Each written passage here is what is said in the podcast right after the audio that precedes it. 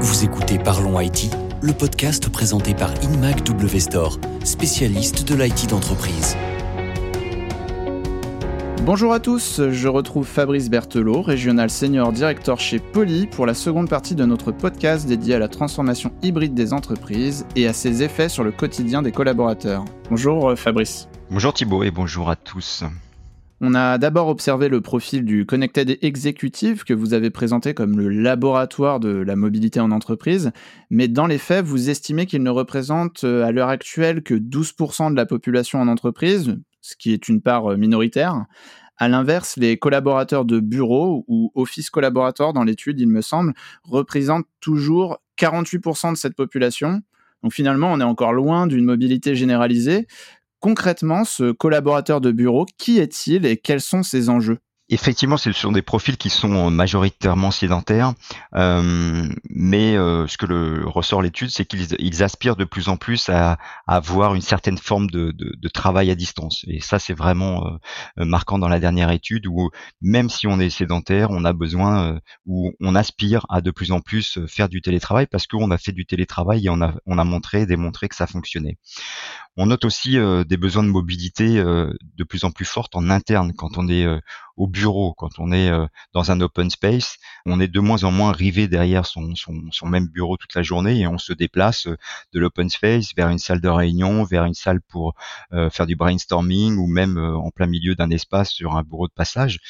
donc on, on, a besoin effectivement d'avoir des solutions également de mobilité qui sont à disposition, même si on est sédentaire tout au long de la journée dans l'entreprise. L'autre besoin qui ressort, c'est que ils sont au bureau, mais euh, comme ils ont de plus en plus de collègues qui sont eux euh, à distance, euh, ils ont besoin de garder le lien, de, se voir, de recourir donc à la, à la vidéo et notamment d'avoir des solutions soit personnelles de collaboration, de communication, mais aussi des petits espaces, des petites comment, on les appelle ces huddle rooms, ces petits points vidéo dans lesquels on va et on peut communiquer avec ses collègues qui sont restés à distance. Oui, bah donc effectivement, c'est pas parce qu'on est un collaborateur de bureau, un office collaborateur, comme le dit euh, l'étude, que, que rien ne va changer pour nous. Tout change en fait. On est cantonné au bureau, on va devoir quand même dialoguer avec des, des personnes et des collègues qui sont euh, à distance, ce qui du coup explique euh, notamment pendant cette période de crise le,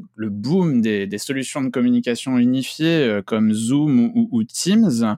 Quel va être euh, l'enjeu matériel justement pour, pour ces collaborateurs de bureau qui utilisent Zoom et Teams de plus en plus? Oui, alors il y a Zoom, il y a Teams, euh, il y a Google Meet, il y a Ring Central, il y a Starleaf, il y a eu une profusion aussi de, de plateformes de collaboration euh, et, et, toutes euh, ont connu des croissances absolument phénoménales. C'est plusieurs maintenant centaines de millions de personnes qui sont connectées sur ces plateformes quotidiennement et, et elles sont devenues aussi dans beaucoup d'entreprises de moyens principal de communication. Donc ça, c'est une vraie révolution dans, dans, dans les entreprises.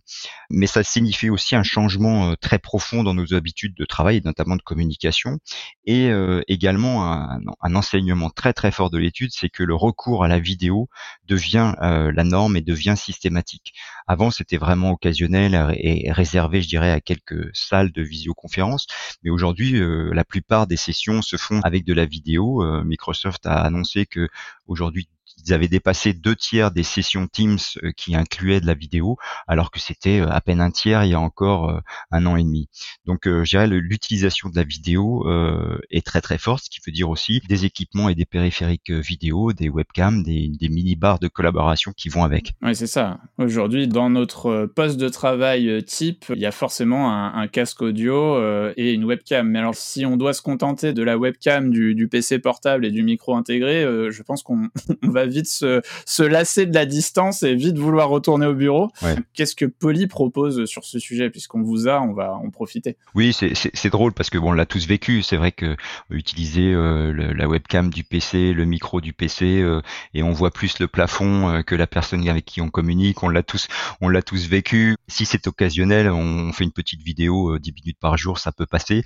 En revanche, si c'est devenu un moyen de communication professionnel, il faut avoir des outils professionnels. Et et ça, c'est pour cela et grâce à cette étude que l'on a aussi euh, sorti une, nouvelle gamme de lignes de produits qu'on appelle les P-Series, P pour personnel, euh, qui sont des équipements individuels, audio et surtout euh, vidéo, c'est ce qui est nouveau, avec des webcams intelligentes ou même des petites barres de collaboration avec une webcam, des micros intégrés, de l'audio intégré que l'on met sur un écran que l'on utilise et qui permet de faire de la collaboration à distance. Et puis, le deuxième évolution significative au niveau de la vidéo, euh, c'est euh, au niveau des salles de réunion et leur multiplication dans l'entreprise euh, pour justement avoir tous ces points de, de rencontre et garder la, la communication. Mais comme il y a une multiplication, on peut pas investir dans des gros systèmes comme, comme auparavant. Donc il y a une multiplication de petits systèmes de, de barres de collaboration, comme on les appelle, dans les entreprises. Une transformation des salles de réunion et des lieux de travail qui a toute son importance. On le verra dans la dernière partie de notre podcast. Merci Fabrice. Merci à tous.